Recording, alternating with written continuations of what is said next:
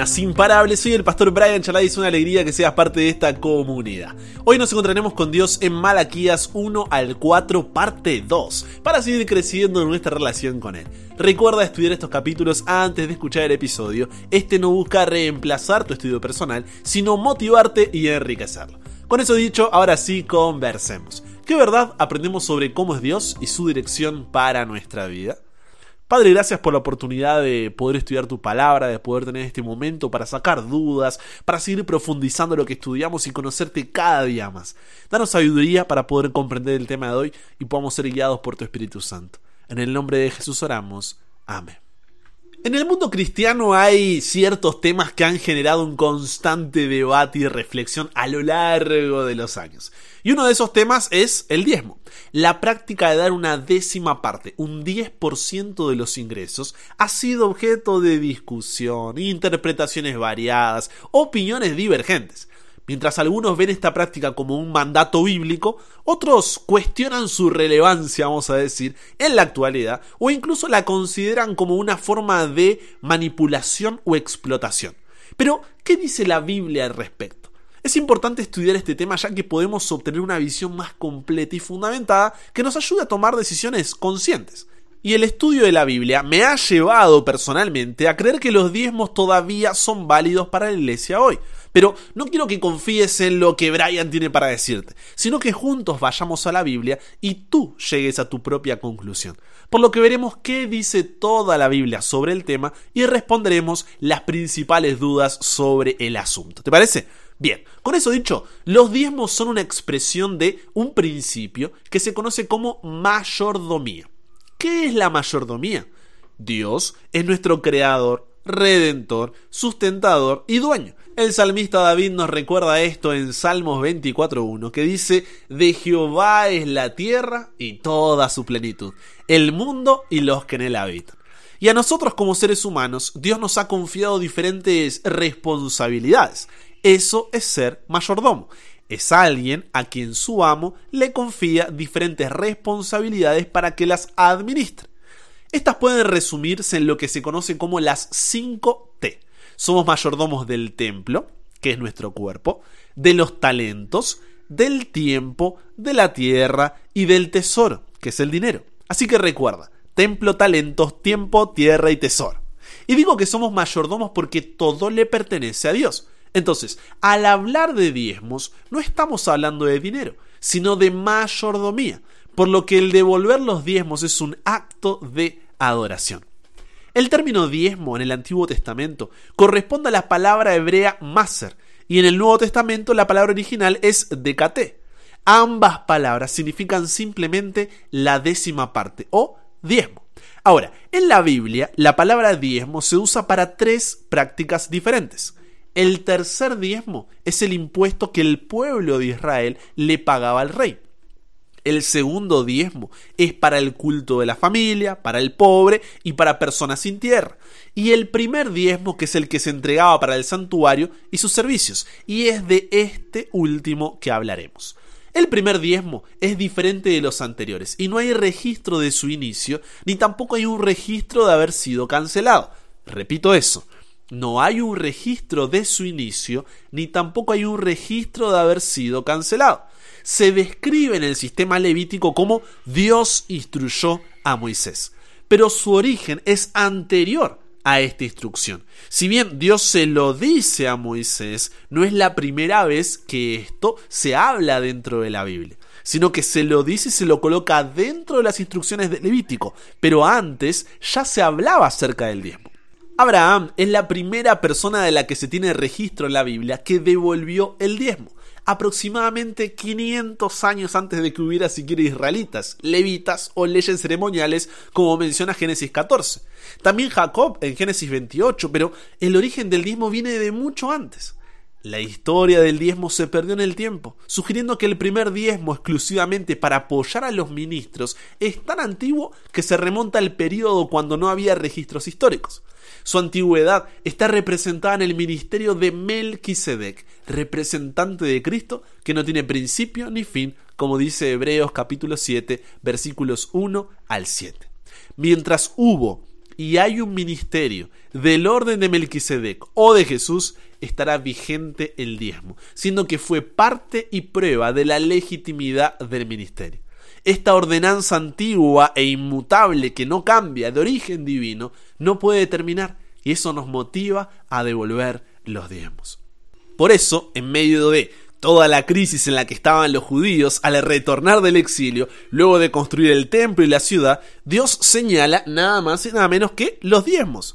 Malaquías capítulo 3 versículos 7 al 10 dice, Desde los días de vuestros padres os habéis apartado de mis leyes y no las guardasteis. Volveos a mí y yo me volveré a vosotros, ha dicho Jehová de los ejércitos. Mas dijisteis, ¿en qué hemos de volvernos? ¿Robará el hombre a Dios? Pues vosotros me habéis robado y dijisteis, ¿en qué te hemos robado? En vuestros diezmos y ofrendas. Malditos sois con maldición, porque vosotros, la nación toda, me habéis robado. Traed todos los diezmos al alfolí y haya alimento en mi casa. Fíjate, la cuestión que está tocando aquí Malaquías es la fidelidad del pueblo. Ese es el tema del cual se está hablando. La fidelidad del pueblo a un Dios que incluso cuando ellos fueron infieles, Él no dejó de ser fiel. Porque Dios no necesita... A ver, a ver, pensemos juntos. Dios no necesita tu dinero. Dios no necesita el mío. Ageo capítulo 2 versículo 8 dice, mía es la plata y mío es el oro, declara el Señor de los ejércitos. La cuestión aquí no es que Dios no llegara a fin de mes si no damos nuestros diezmos. La cuestión es reconocer que somos mayordomos y que el dinero que creemos nuestro le pertenece a Él. Nuestro deber cuál es? Administrarlo. Por lo que cuando diezmamos, lo que hacemos es devolverle a Dios, no darle, no donarle, no nada, le devolvemos a Dios una parte de todo lo que Él nos da, como un reconocimiento de qué? De que nada nos pertenece, todo es de Él. Así, el diezmo desarrolla el carácter y es una muestra visible de la condición del corazón. Ya que como dice Mateo capítulo 6 versículo 21, donde esté tu tesoro, allí estará también tu corazón. Cuando Dios pide nuestros diezmos, no apela a nuestra gratitud, a nuestra generosidad, no, para eso están las ofrendas. El diezmo pertenece al Señor y Él requiere que se lo devolvamos. Ahora sí, con ese marco establecido, voy a responder las 14 preguntas más comunes sobre el tema de los diezmos. Primero, ¿el diezmo es un tema de salvación? La respuesta es no, porque no obedecemos para ser salvos, sino porque somos salvos, como dice Efesios capítulo 2 versículos 8 al 10. Nuestra fidelidad a Dios en los diezmos es en respuesta a nuestra salvación, no una forma de ganarla. No pensemos en los diezmos como uno de los requisitos para pasar la eternidad con Dios o una suscripción al cielo, sino como un acto de adoración a nuestro Salvador. Segundo, ¿cuál es el único destino que Dios da al diezmo? A través de los tiempos, Dios estableció que el diezmo sería destinado solamente para sostén de sus ministros, los levitas, y para todo lo que sucedía en el santuario. Así sucedió en el Antiguo Testamento. Los levitas y sacerdotes fueron mantenidos con los diezmos, dice Números capítulo 18, versículos 21 y 24. Así como en el Nuevo Testamento, en la actualidad, el diezmo es destinado a sostener el avance de la obra de la iglesia en la tierra. Primera de Corintios 9:14 y Primera de Timoteo 5:18. Esto incluye pastores, profesores que imparten enseñanza bíblica y también incluye todos los gastos de la denominación derivados de la atención a las iglesias y las programaciones de las mismas. Tercero, ¿es lo mismo diezmo que ofrenda? No. El diezmo es el 10% de las ganancias que son devueltas a Dios como un acto de adoración, reconociendo que todo le pertenece a Él y nosotros somos sus mayordomos. La ofrenda, por otro lado, son donaciones voluntarias, son nuestra respuesta de amor y gratitud por las bendiciones de Dios. Cuarto, ¿puedo retener los diezmos si no estoy de acuerdo con la manera como se usan?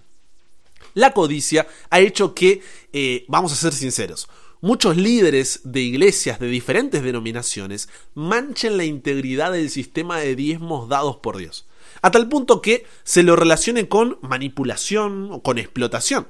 Eh, incontables, incontables son los ejemplos de personas que se han enriquecido con dinero ajeno, engañando a sus fieles y abusando de su confianza en nombre de Dios.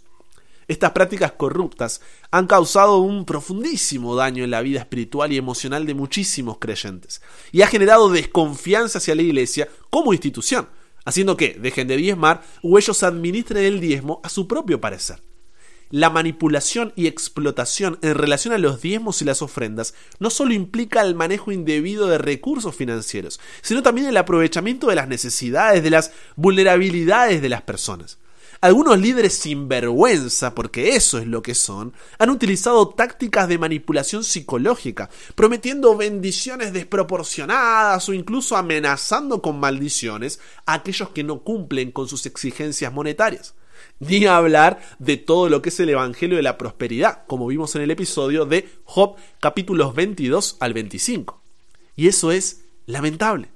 Por lo que yo no sé a qué denominación perteneces. Aquí en la comunidad hay de todo, está llenísimo de diferentes personas, de diferentes trasfondos. Entonces, es importante estar alerta y discernir la integridad de aquellos a quienes confiamos nuestros diezmos. Por ejemplo, te cuento cómo se administran los diezmos en la iglesia a la cual yo pertenezco, ¿ok? Yo soy pastor de la iglesia adventista del séptimo día. La Iglesia Adventista cuenta con 21.9 millones de miembros en 212 de los 235 países reconocidos oficialmente, con un total de 169.268 congregaciones, atendidas por 20.924 pastores como yo, que acompañamos a estas congregaciones. Y el diezmo no queda en la iglesia local, ni se lo lleva el pastor de dicha iglesia, sino que se divide equitativamente. ¿Cómo pasa eso? Te muestro. Para administrar todo esto, estamos organizados en cuatro niveles. La iglesia local es un cuerpo organizado conformado por los miembros individuales. Después está la asociación o misión local, que es un cuerpo organizado y conformado por las iglesias de un estado, provincia o territorio. Después está la unión, que es el grupo de las asociaciones o misiones de dentro de un territorio más amplio. Por ejemplo, Unión Argentina, Unión Peruana del Norte, etc. Y después está la Asociación General, que incluye a toda la organización y está conformada por todas las divisiones de todo el mundo. Las divisiones son secciones de la Asociación General con responsabilidad administrativa atribuida para determinadas áreas geográficas. Por ejemplo, la división sudamericana, la división surafricana y demás. Entonces, iglesia local, asociación o misión, unión y asociación general. Entonces, cuando se da el diezmo en una iglesia local, esto va directo a la asociación o misión del territorio donde está esa iglesia local. Aquí se queda un porcentaje fijo. El resto es enviado a la unión, donde está la asociación o misión, y allí se queda otro porcentaje fijo. Y el resto va a la división donde está la unión, y allí se queda otro porcentaje, y finalmente lo que queda va a la sede mundial los pastores de la iglesia adventista no recibimos más o menos dinero de acuerdo a cuántos diezmos o ofrendas se den en nuestra iglesia local, sino que es un valor fijo para que nadie se aproveche de nadie. A lo que voy contándote esto de la iglesia local a la cual yo me congrego y a la cual pertenezco, es que la instrucción dada por Dios en Malaquías es traed el diezmo al alfolí la iglesia es el lugar donde se juntan los diezmos, para que como iglesia pueda utilizarse de forma equitativa. El diezmo no es para ser usado de acuerdo a como nos parece conveniente individualmente, incluso si son cosas de Dios. Por ejemplo, no usamos el diezmo para ayudar a un necesitado, no usamos el diezmo para apoyar un ministerio independiente, no usamos el diezmo para hacer una obra evangelística. Si queremos hacer eso, podemos separar otro dinero y destinarlo para eso. Si no, le estaremos robando a Dios. A pesar de las decepciones y los abusos, no debemos permitir que la manipulación y explotación dañen nuestra relación con Dios ni nos aparten de nuestro compromiso de devolverle lo que le pertenece. Debemos recordar que nuestra adoración y entrega de recursos deben estar fundamentadas en la verdad de la palabra de Dios y en una relación personal con Él. Por lo que, en caso de ser necesario, presenta tus quejas en forma clara y abierta, con el espíritu debido a las personas debidas. Pide que las cosas sean ajustadas y puestas en orden, pero no retengas lo que le corresponda a la obra de Dios, porque otros no están obrando correctamente. Es importante estar alerta y discernir la integridad de aquellos a quienes confiamos nuestros diezmos. Entonces, pídele sabiduría a Dios y dile Dios, Ayúdame a entender realmente este tema. Ayúdame a saber que si tengo que dar ese diezmo, pueda diferenciar bien si la iglesia en la cual me estoy congregando realmente es responsable delante de ti para poder administrar este dinero. Ayúdame a que experiencias pasadas no sean un obstáculo en mi fidelidad. Y ayúdame, Señor, a ponerme delante de personas que guiadas por ti puedan hacer lo correcto de acuerdo a tu palabra. Pídele eso a Dios, entrégale ese corazón, sé sincero, sé sincera con Él y puedes tener la seguridad de que Dios te guiará para que puedas tomar así la mejor decisión. Espero que ahí el ejemplo de lo que hacemos en mi iglesia local pueda servirte a ti también. Quinta pregunta, ¿es justo que un pobre dé diezmos de sus pequeñísimas entradas? Mira, el sistema del diezmo es hermoso por una razón, por su sencillez. Su equidad se revela la obligación proporcional que coloca sobre ricos y pobres. En proporción a la manera como Dios nos ha dado el uso de su propiedad, así también debemos devolverle el dinero. Por eso es un porcentaje y no una cantidad. Entonces no es que siempre hay que buscar un valor X, que ya sea rico o pobre tienes que dar, sino que de acuerdo a lo que Dios te ha dado para administrar, uno le devuelve. Y ahí es donde uno confía en que Dios va a proveer para que nada nos falte. Sexto, el diezmo debe ser calculado de manera exacta o puede ser más o menos un valor aproximado. Dios pide que su diezmo sea llevado a su tesorería en la iglesia. Devuelvas esa parte en forma estricta, honrada y fiel. En cuanto a la cantidad requerida, Dios ha especificado que sea la décima parte de los ingresos. Ni más ni menos. Todo lo que queramos dar fuera de eso será una ofrenda. Entonces, antes de hacer cualquier gasto, separa la décima parte, el 10% de todas tus entradas y coloca esta cantidad aparte para entregar en tu iglesia local. Séptimo, ¿debe diezmarse la herencia, los regalos o el dinero encontrado? Considerando que la herencia constituye un aumento o ganancia patrimonial, deberíamos devolver el diezmo correspondiente. En el caso de regalos, si estos son útiles para el momento actual y su valor está incluido en el presupuesto familiar, también debe diezmarse. Si el dinero encontrado se incorpora al patrimonio del que lo encontró, debe diezmarse. Todo lo que aumente tus ganancias debe ser diezmado. Pero ojo, por ejemplo, si yo gané 100 pesos, doy el diezmo de eso en la iglesia y después me compro algo que sale 50 pesos, no tengo que volver a diezmar de eso que me compré de 50. ¿Por qué? Porque ya diezmé de los 100. ¿Me explico?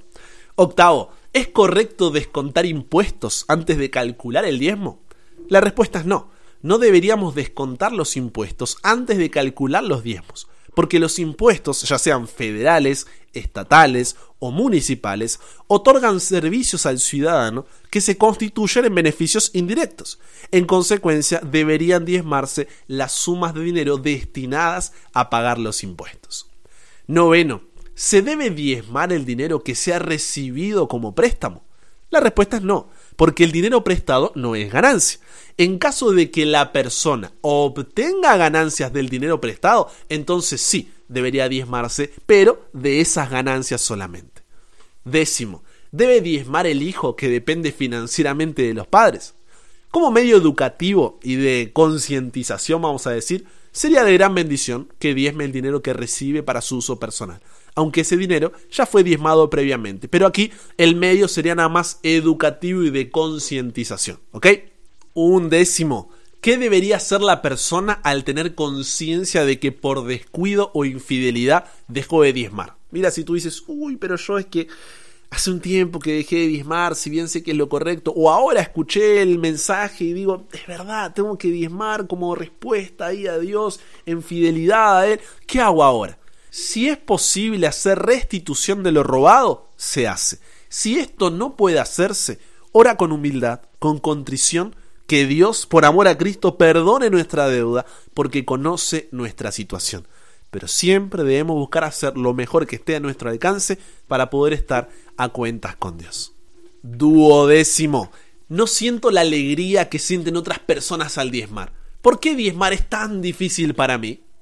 Diezmar es difícil no por las cantidades en juego, sino por los motivos. Si consideras que es muy difícil, puede ser que estés diezmando por motivos equivocados. Si estás diezmando porque tu amor a Dios te lleva a cumplir esa responsabilidad y porque amas a las personas que se pierden, tu motivo es puro, espiritual, desinteresado, y descubrirás que el diezmo es un camino de vida que te cambia. Décimo tercero, ¿debo diezmar a pesar de mis deudas? Dios no va a entender que estoy en deudas y que tengo que usar ese dinero para otras cosas. La respuesta es sí, igual debes diezmar. ¿Por qué?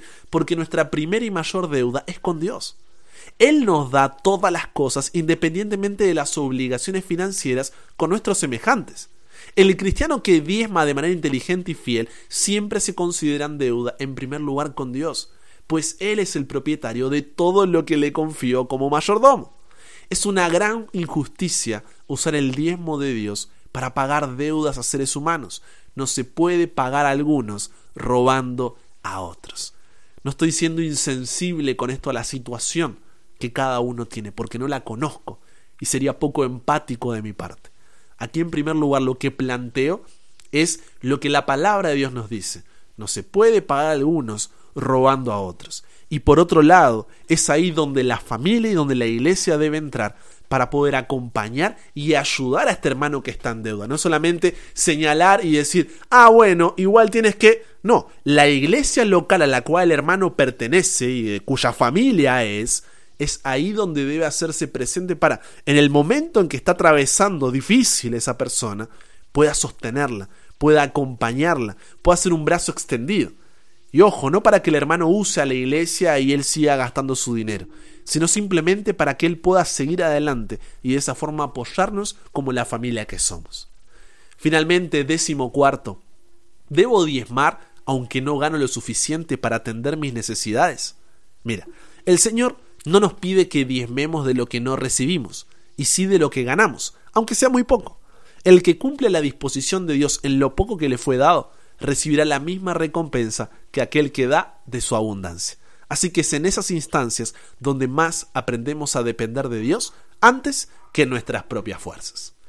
En Israel se usaba el diezmo exclusivamente para los levitas, quienes por no haber recibido herencia entre las tribus, debían usar todo su tiempo en la promoción del culto de Israel, en el ministerio del santuario y en la instrucción del pueblo acerca de la ley del Señor, dice números 18. Después de la crucifixión, cuando se terminó el papel divinamente asignado de el sacerdocio levítico, los diezmos debían seguir usándose para apoyar el ministerio de la iglesia de Dios. Pablo ilustró el principio que constituye la base de esta práctica, estableciendo un paralelo entre el servicio que hacían los levitas en el santuario y el ministerio evangélico recientemente establecido. El apóstol se expresó del siguiente modo. Si nosotros sembramos entre vosotros lo espiritual, ¿es gran cosa si cegáremos de vosotros lo material? Si otros participan de este derecho sobre vosotros, ¿cuánto más nosotros? ¿No sabéis que los que trabajan en las cosas sagradas comen del templo y que los que sirven al altar del altar participan? Así también ordenó el Señor a los que anuncian el Evangelio que vivan del Evangelio. Dice 1 de Corintios capítulo 9 versículos 11 al 14. En conclusión, el diezmo no es algo que le damos a Dios, sino que le devolvemos como un reconocimiento de que somos sus mayordomos y todo le pertenece. Él no necesita nuestro dinero diezmar es un acto de adoración. El requisito del diezmo precedió, está antes de la ley de Moisés, fue codificado en ella con aspectos ceremoniales añadidos y fue afirmado por Jesús como obligación para sus seguidores. Confiemos en que Dios proveerá para que nada nos falte. A nosotros nos toca cumplir con nuestra parte. Mejor es un 90% con la bendición de Dios que un 100% sin la misma. ¿Robará el hombre a Dios? pues vosotros me habéis robado. Y dijisteis, ¿en qué te hemos robado? En vuestros diezmos y ofrendas. Malditos sois con maldición, porque vosotros, la nación toda, me habéis robado. Traed todos los diezmos al alfolí, y haya alimento en mi casa. Y probadme ahora en esto, dice Jehová de los ejércitos, si no os abriré las ventanas de los cielos, y derramaré sobre vosotros bendición hasta que sobreabunde. No devuelvas el diezmo para ser bendecido sino porque ya fuiste bendecido por Dios y reconoces que de Jehová es la tierra, toda su plenitud, el mundo y los que en él habitan. Probad y ved. Conversamos con Dios sobre esto. Padre, qué tema difícil, es un tema que Muchas veces, y es más, uno al prepararlo decía, ¿será que tengo que compartir esto? ¿Cómo lo van a tomar algunos? Porque uno no sabe por ahí la reacción, las historias, el trasfondo con el que la persona va a escuchar este mensaje. Pero Dios, tu palabra igual debe ser predicada, el mensaje debe ser compartido. Y lo que te pido es que, sobre todas las cosas, tu Espíritu Santo ayude a la persona que está escuchando, que escuchó este mensaje, a que lo que ha vivido no le impida comprender lo que tú nos dices en tu palabra. Que lo que ha vivido no sea un obstáculo para que siga siendo fiel. Que lo que ha vivido no sea algo que la aleje de esta fidelidad que tú pides de nosotros como mayordomos de lo que nos has dado. Y que todo el dolor, la manipulación, el sufrimiento, la extorsión que muchas personas que están escuchando este mensaje hoy han sufrido y han pasado en la vida, Señor, confórtalos, consuélalos, fortalécelos y dales la seguridad de que tú estás a su lado. Danos sabiduría para discernir, Señor, cuál es esa iglesia local donde debemos entregar nuestro diezmo. Ayúdanos a poder entender que esto nos ayuda a seguir creciendo en esta relación contigo. Ayúdanos, Señor, a poder ver el mensaje en tu palabra y poder responder al mismo confiando en que tu voluntad es buena, agradable y perfecta. Perdónanos, Señor, si en algún momento nos hemos alejado de ti e hemos sido infieles. Pero, Señor, queremos hacer las cosas como corresponde. Entonces, ayúdanos a que este tema realmente pueda ser de bendición en nuestra vida y, las historias duras que hemos pasado por ahí, por personas que, que se han aprovechado de esto, sean simplemente una enseñanza que nos permita ser más maduros a la hora de de poder saber lo que estamos haciendo, pero que no nos alejen de ti y de nuestra fidelidad a ti en nuestros diezmos y ofrendas. Gracias Dios por esto. Gracias por este mensaje, por poder compartir esto en la comunidad, creo que es importante. Nos entregamos hoy a ti, Dios. Cámbianos, renuévanos, transfórmanos, somos tuyos. En el nombre de Jesús oramos.